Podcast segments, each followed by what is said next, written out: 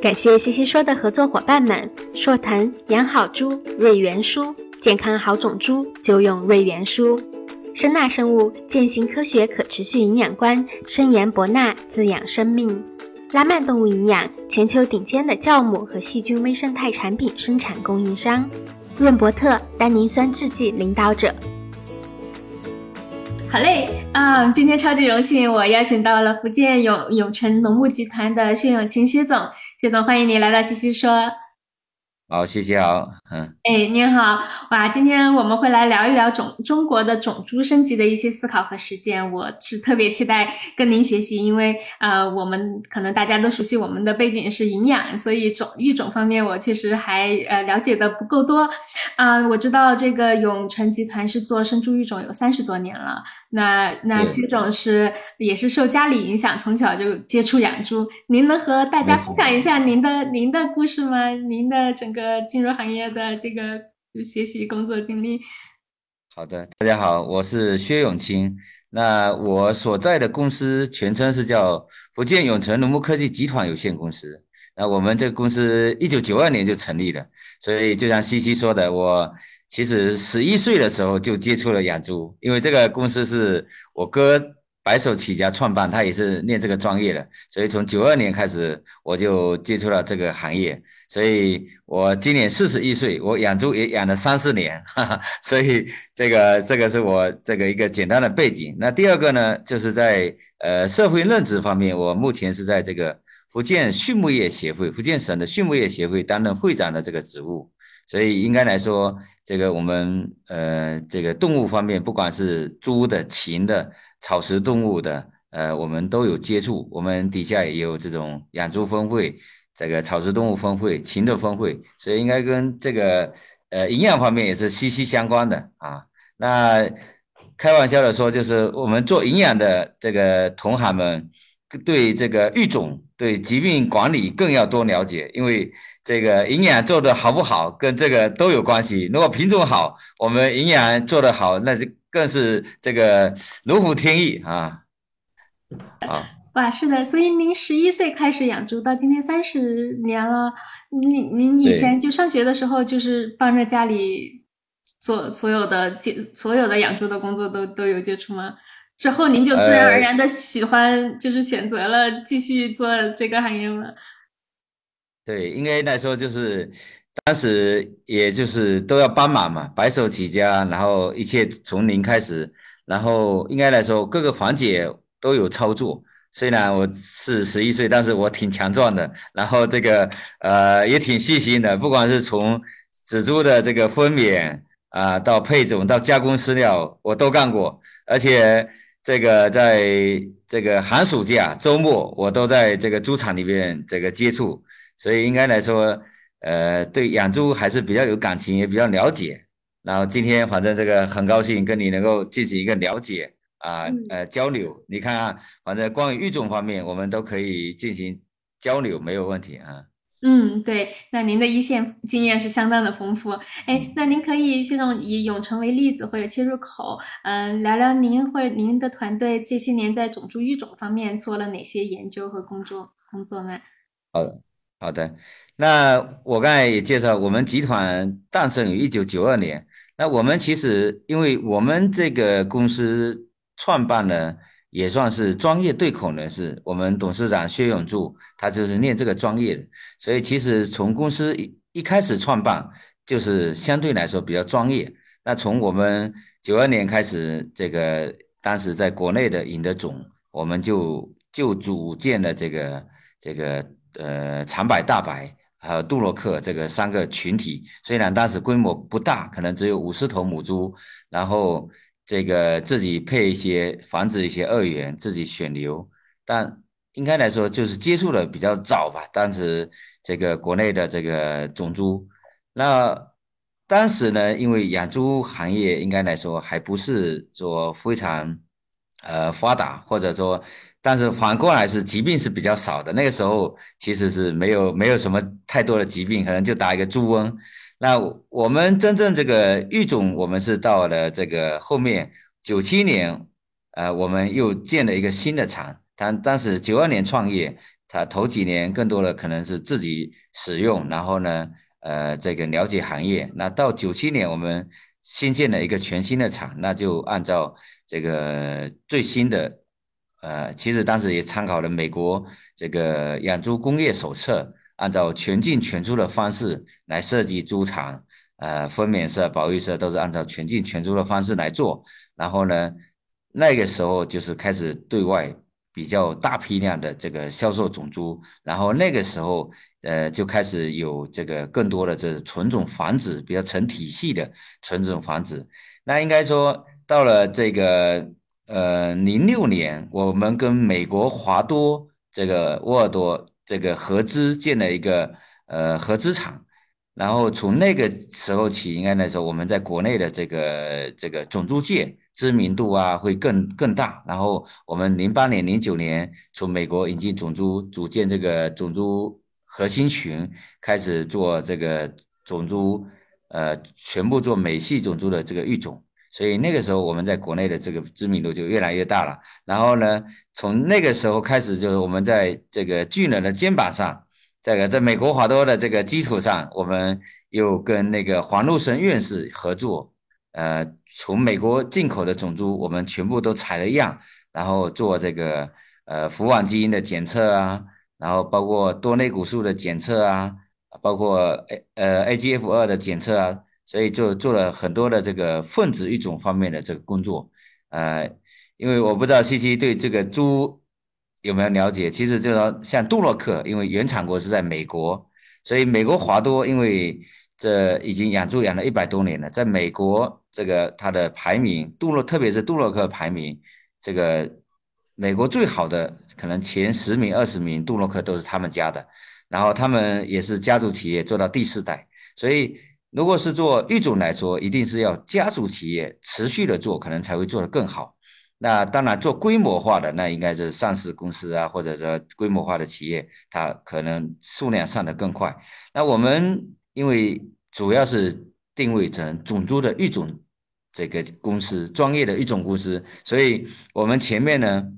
我们不求大，但求强，但求精，所以我们是先做强，再做大。所以当时这个零六年跟美国华都合资以后，那我们种猪的这个呃性能逐步在全国大家都比较认可，因为我们像你们搞营养的，我们也接触了很多，比如说这个新希望啊，呃和风啊，呃很多大的集团公司从原来做饲料转过来有养猪，我们都有合作，他们对我们的这个。种猪的这个健康啊都比较认可。然后您刚才有说到这个，我们在种猪这个育种方面做了哪些工作？我们其实这个一直就是就是做两个方面，就是我们做常规的这个呃育种跟分子育种相结相结合的这样的工作。那常规的分子常规的育种就是我们要通过大量的这个测定，选留出好的种猪，然后我们不断的这个进行选育。然后这个就像您的标题一样，最好的种族永远都在下一代。然后分子育种就刚才你呃我也提过了一些单个的分子，再加上我们这几年也在做的这个全基因组的这个呃育种工作，所以我们基本上就是在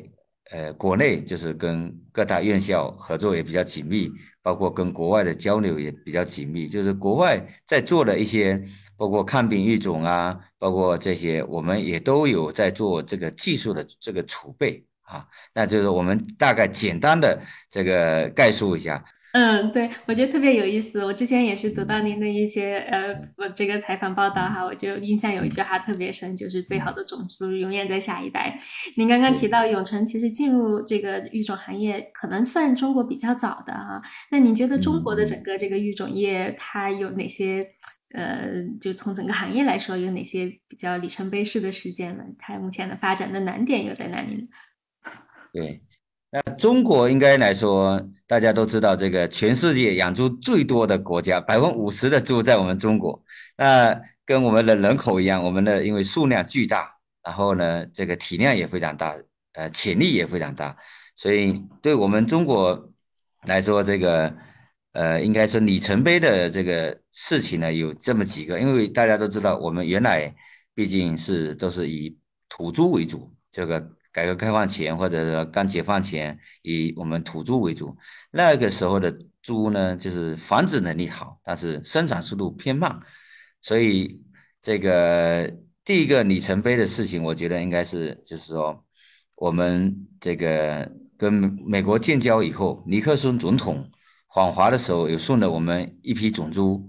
这个是从美国啊华多有拿了一些种猪送给我们，那这个应该是标志的我们中国开始接触或者使用这种瘦肉型种猪的这个开始。当然，我我说的可能呃不是太准，因为我只是凭印象啊。但是就是说，我觉得就是瘦肉型种猪进入中国，应该来说也是一个里程碑的这个事事情。因为为什么？因为我们毕竟国家人口这么多，那。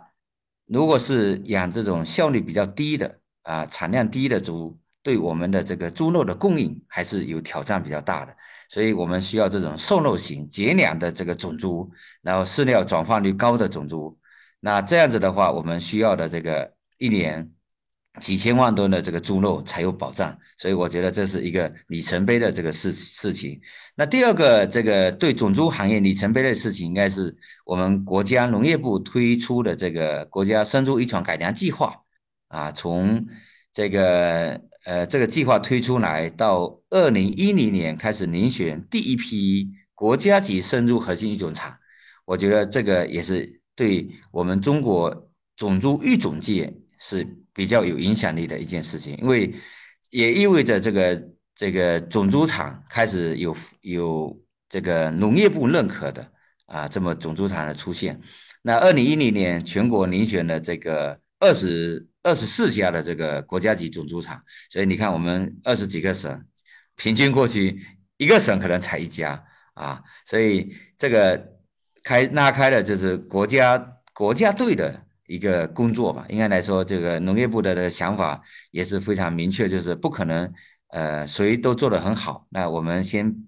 找出一部分做得好的人，然后进行这个经验的总结、筛选、交流。那我们永成集团呢，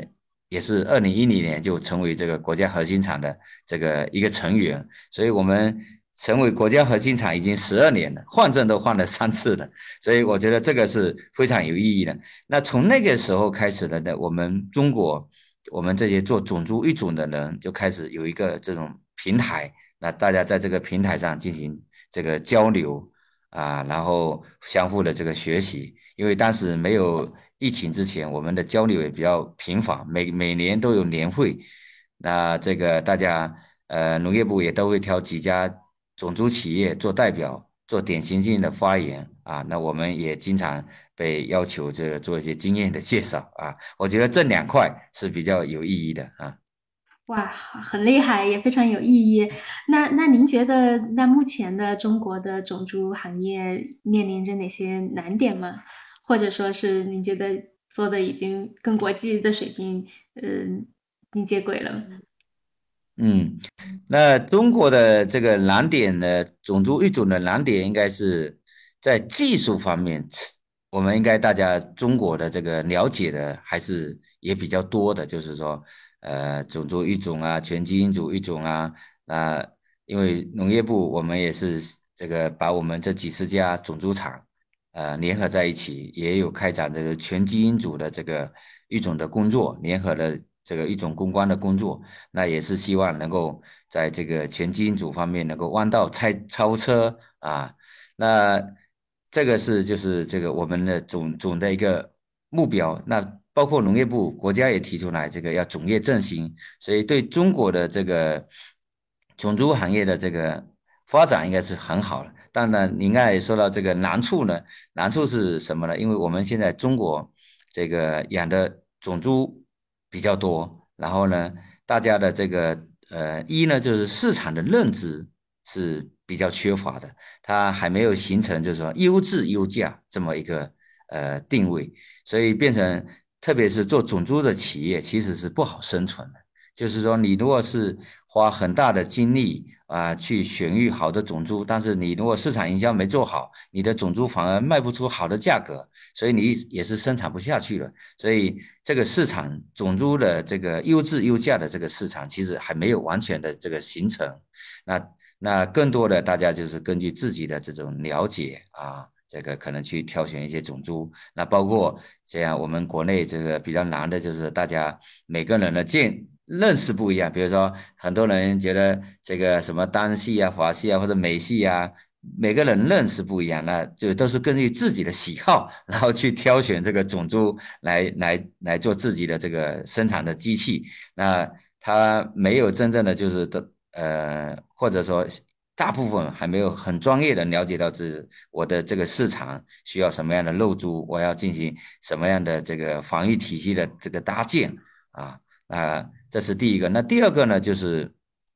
呃，应该来说就是说，中国的这个种猪育种现在做联合育种相对会比较难，因为因为我们国家农业部为什么要成立这个国家生猪核心育种场？农业部是希望找出一百家。专门做核心育种场，然后能够大家能够从品种上、资源上相互融合互补，然后做联合育种。但是这个呃比较难是什么呢？因为大家的这个利益啊，或者说有一些这个没有进行保障，那大家就很难说把自己最好的种猪都拿出去分享。啊，再加上刚才说的，我们这个市场也没有说那么成熟，所以做做联合一种比较难。那现在大家更多的还是说要靠自己啊，做自己企业内部的这个联合一种啊。所以我简单就提这两个难点啊。嗯，确实是啊。您刚才提到第一点，市场认知的缺乏，因为我在想，就是尽管我们我也身处在畜牧行业，但是我对。育种方面的知识就了解甚少，就是我知道育种是一个时间周期非常长、非常不容易的工作。但是，可能您作为一个育种人，您觉得在您眼中有哪些是有趣的事情，是很多人，甚至包括畜牧业的其他领域的同行们都不了解的关于育种的事情呢？呃，这个有趣的事情，那就要靠自己去挖掘了，因为毕竟做畜牧行业确实。还是比较辛苦的，而且现在也比如说在养猪业有非洲猪瘟，然后确实大家的这种呃活动啊也不是太方便，毕竟隔离呀。那那当然这个苦中有乐嘛，大家每个行业都一样啊。那，即使在就是说在生物安全的这个防控体系下，因为原来没有非洲猪瘟之前，因为我们的这个养殖体系已经。早就是要求要隔离，然后呢，要要检测才能进到厂里面。那如果您说到这个是说，呃，大家不是太了解的这个有趣的，那我就举个例子吧，就是说，如果是在种猪方面做一种比这个比普通不一样的地方是在于什么呢？就是在于我们，比如说我们集团，我们是把种猪是按品系有起的名字。啊，所以那在这个工作当中就会比较有趣。假比如说我们的这个这个大白大白公大白公猪大白母猪里面，我们母猪有秋香秋月啊，所以这个大家都知道唐伯虎点秋香嘛，对不对？所以我们有秋香这个这个这个学员的，有秋月这个学员的，那那公猪方也有啊，是这个呃是呃，比如说。这个或呃，我们工作方面也有很多血缘，那我们进行选配，我们育种经理进行选配的时候，他就他就会这个简称啊，我们的这个亚历山大配那个秋月啊，你看怎么样？假设交流的时候，如果别人不知道的话，还以为是是哪个 哪个人啊？那在杜洛克里面，我们也有，比如说这个基石啊、速八呀，这个。呃，一直组群到现在的这个这个品种啊，那个品系，所以应该来说做育种，就是说它需要长期的，但又又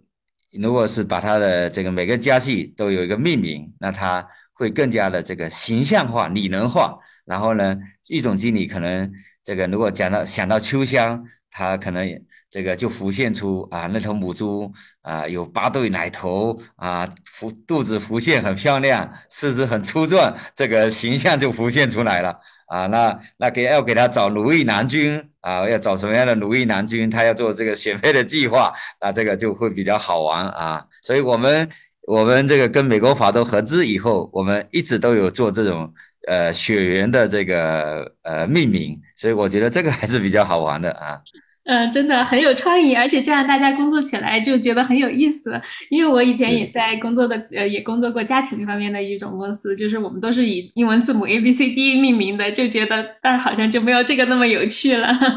那，呃，谢总，您您这三十年做做生猪育种，您觉得有没有什么您比较难忘的故事可以跟大家分享的呢？呃，其实这个。做育种工作呢，就是说我们经常跟我们团队的成员就是这个开玩笑说，这个我们要有这个三逼精神。第一呢，就是傻逼一样的坚持，才能有牛逼的结果，最后才能装逼啊。所以这个就是三逼精神。那如果说是难忘的，就是说我们应该是每个，不管是鸡的啊，还是猪的、牛的，做育种工作。特别激动或者难忘的，应该是就是我们有，呃，选择到好的呃种猪的时候，所以应该是这个是特别难忘的。所以我们这个在我这个工作经历当中，有有有这么几个难忘的点，比如说我们当时呢，这个有一头大白公猪啊，达到这个一百公斤的时候是只要一百一十八天，这是我们大白里面最快的。那那这个。它测定完了以后，它的这个四肢结构啊，呃，体型方面也都非常好。那我们就把这个跟我们国内的这个老师进行分享。那当时那个老师来我们这个猪场交流的时候，那他这一进到厂里面就就说我要看那头这个打一百公斤，只要一百一十八天的那头公猪在哪里，赶紧给我找出来。所以人家那对我们来说，我们能找到好的基因。啊，我们就觉得很开心，很难忘。然后呢，育种的老师来，他同样他也也会觉得这个这个很兴奋啊。那那我们这几年，比如说去年我们测定了杜洛克，杜洛克有一头是这个等于是一百达到一百公斤，只要一百一十九天嘛，这个四个月不到就能达到一百公斤，所以同样它的这个长速就非常快啊。那我们那那头公猪，我们我看一下叫什么，我们是叫基石。是六幺二杠幺啊，所以这个就变成是我们在杜洛克里面的展速的冠军啊。所以每当我们看到这个有好的这个基因的发现啊，对我们来说都是非常难忘，然后非常激动的这么一个事情。像这个六幺二杠幺这头公猪，那它自己长得很快，因为我们都是我我们基基地我们公司都是全群测定的。杜洛克，我们是百分百公母猪都要测定的，然后我们才能找出最好的血流下来。然后呢，它这个这头猪五个多月的时候就长到将近这个三百斤，所以长得非常快。只说折合到一百公斤，一百一十九天。那如果是这个。这个我们现在都是按一百一十四公斤，因为为什么讲一百公斤是大家国内很多人还是讲一百公斤，所以大家比较通用通俗的啊，所以这个就是难忘的点。当然还有很多，我们只是举例啊。好的种族的发现是令我们最激动、最难忘的啊。是的，是的，而且这个可能也不是经常都会发生的，对吗？我想可能很就是会经过好好好几年，甚至。呃，很长时间的这个这个寻觅，才能够得到一头好的，呃，选出来一头好的这个基因。那，嗯，您刚才讲到，就是在育种工作中，不管是常规的育种也好，或者是分子育种也好，它涉及到大量的测定，呃，大量的数据。那在现在的今天的生猪育种工作中，或者说是未来几年，我们最最关注的指标是哪些呢？你们在选育的过程中，是。那我们因我们觉得就是说，因为毕竟猪是经济动物，然后我们养猪的目的是为了什么？养猪的目的还是为了这个赚钱，为了效益。那再加上现在你们大家都搞营养的，就知道现在这个营养呃饲料这么贵，那个我们如果是这个养，当然肉肉质很好的，长得很慢的那个根本就不赚钱。所以我觉得这个未来这个。第一个很重要的一个指标就是它达到这个一百一十四公斤的这个，或者说一百公斤的日龄啊，它要多少天？这个指标是很重要，因为我们现在的，比如说杜洛克，整体全群的平均水平就达到一百公斤，正常一百四十五天左右就够了，而且我们现在这个呃是稳定性是非常好的，所以它这个长速呢。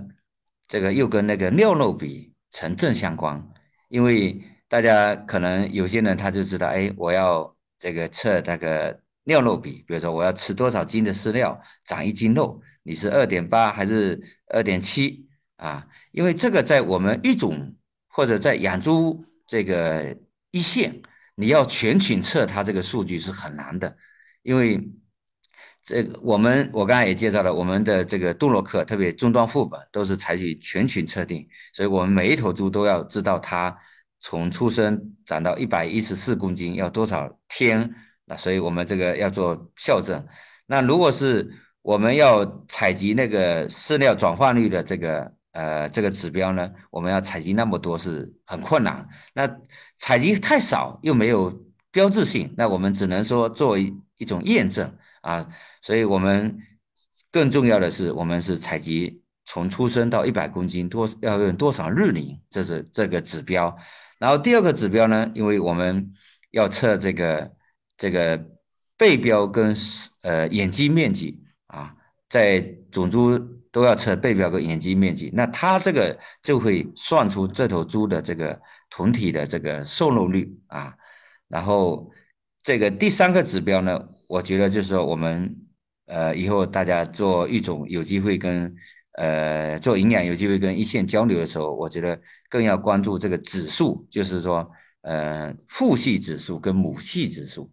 啊，因为因为他我刚才讲了，我们讲的这个单一的指标，比如从出生到一百公斤要多少天，背标多少，眼肌面积多少，包括甚至瘦肉率呃尿肉比多少，这都是单一的指标。那它关键是。要把它输到一种软件里面，然后算出一个综合的得分。杜洛克终端副本用父系指标，呃，父系指数；长白大白用母系指数。那这个呢，是因为是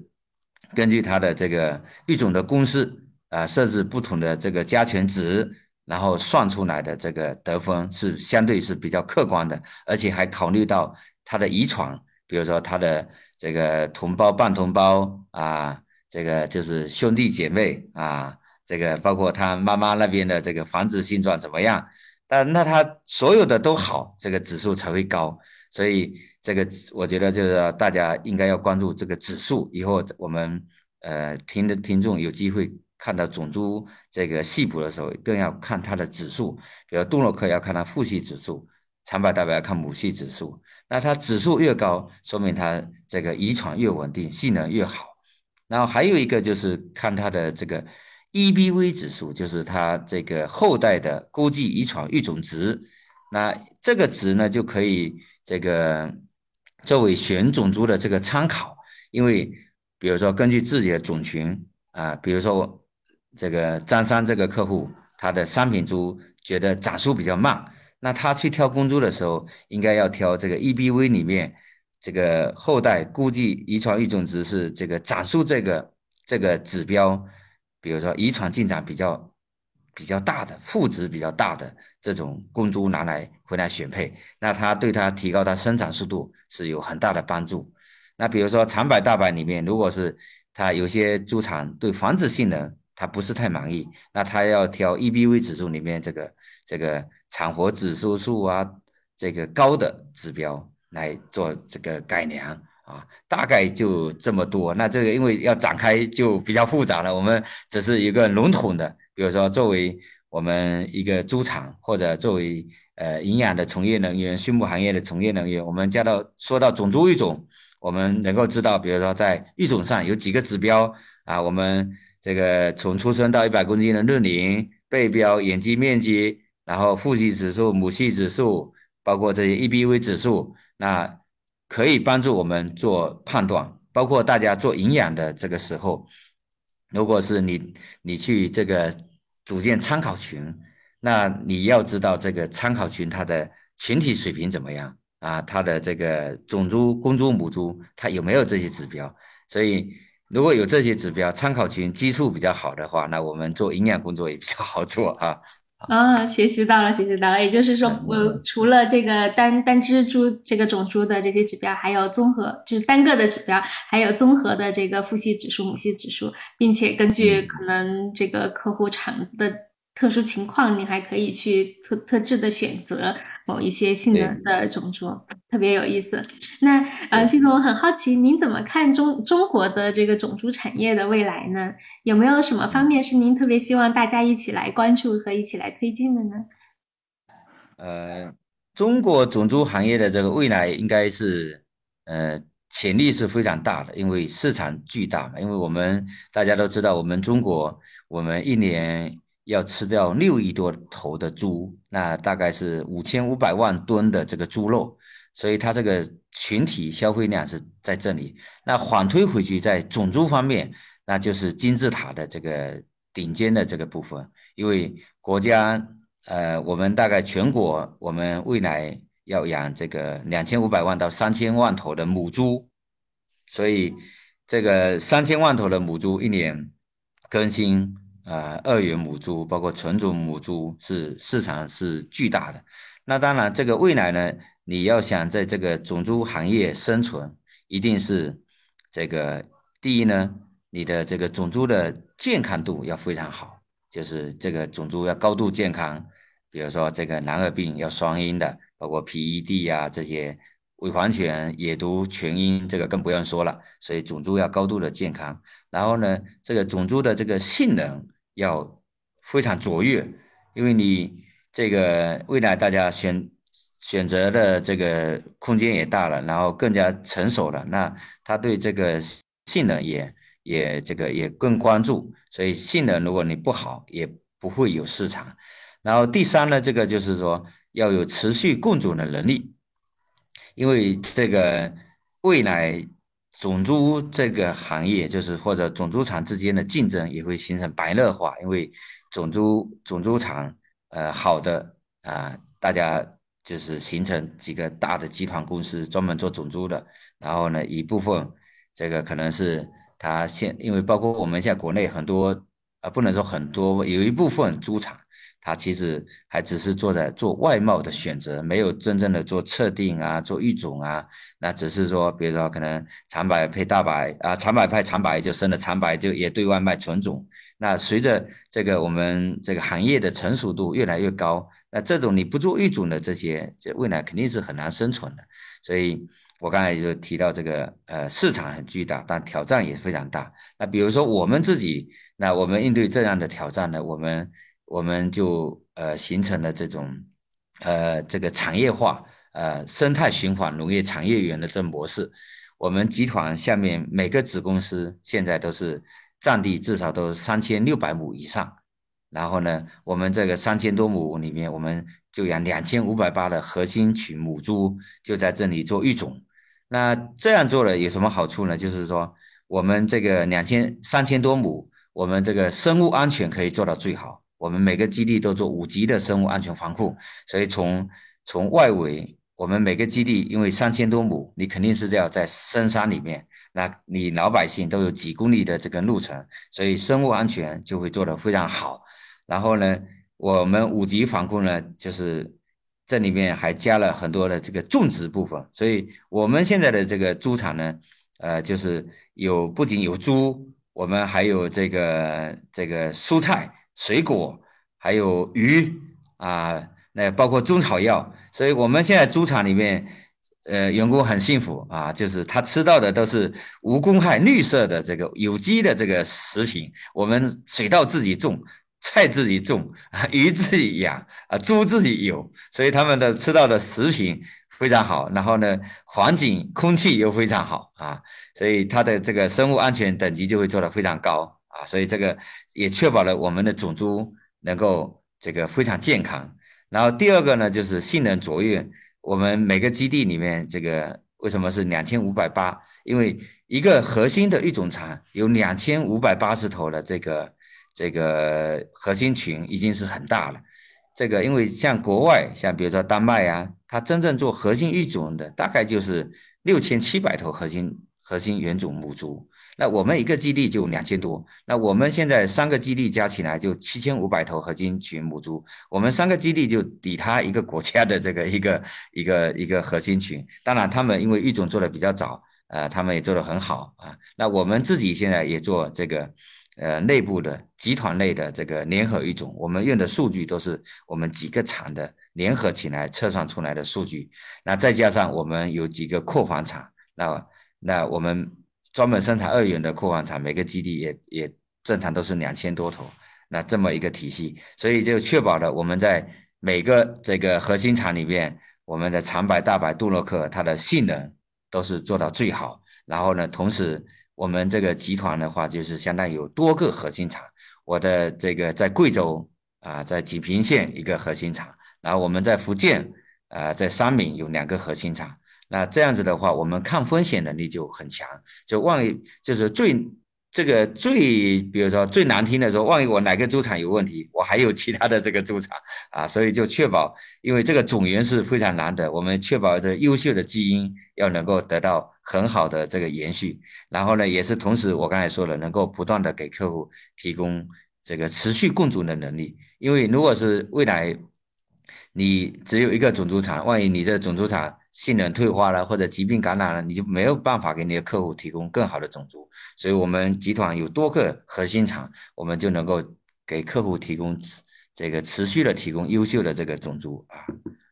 大概就是这样子啊。嗯，非常有意思，潜力巨大。高度健康、性能卓越和持续供应的能力，哈，这是总结的几个关键点。哇，今天真的学习到很多特别有意思的这个关于育种产业的这个了解和和知识。谢谢徐总。那我知道我们的时间也也快要结束了，在结束之前呢，我们呃每每期西西说都喜欢问到嘉宾两个问题。嗯，第一个问题是在工作中你有没有什么自己喜欢用的参考资料或者方法可以跟我们的读者分享吗？对。那这个，呃，其中有一点就是您现在做的这个公众号，我觉得内容就特别好，我这很很值得大家认真的看，认真的推广啊。那当然，第二个呢，还有还是我们自己每个人，呃，有有擅长的一些这个领域的这个工具书吧啊，这个大家都都都有啊。好的，那嗯。徐总，最后一个问题是这样的，就是如果您可以对刚呃年轻的自己，就是刚从学校出来的自己提一个建议，或者说一句话，您会说什么呢？对我，我因为我看过你之之前的这个采访，因为你每每一期都会问哈，我也在想啊，但我开玩笑的说，如果是能够对自己说，我会说你你已经很棒了，继续努力，继续加油。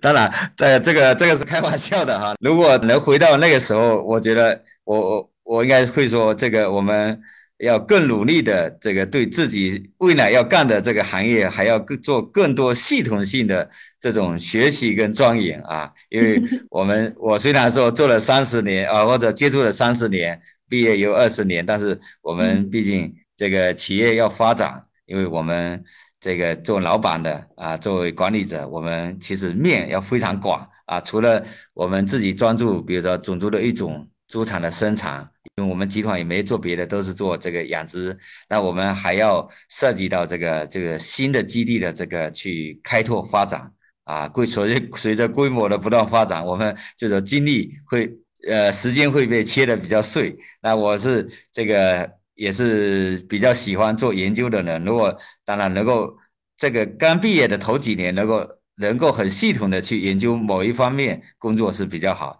那我们因为我们育种上我们有专门的这个团队我们在做，那我这个更多的可能会做一些这个企业的这种扩大生产啊这些工作啊。那总体来说，反正我的观点就是我每时每刻我们都全力以赴的。我们就问心无愧啊！这个这个过去心不可得，现在心不可得，未来心不可得。这个我们用一句这个佛教里面《金刚经》的这个呃这个禅语结束，就是因为我们每时每刻都活在当下，都做到全力以以赴，问心无愧，所以回去也这个也没有什么好遗憾的。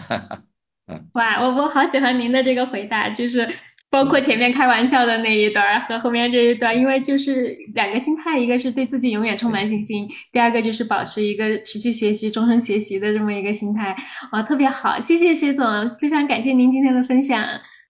好，谢谢。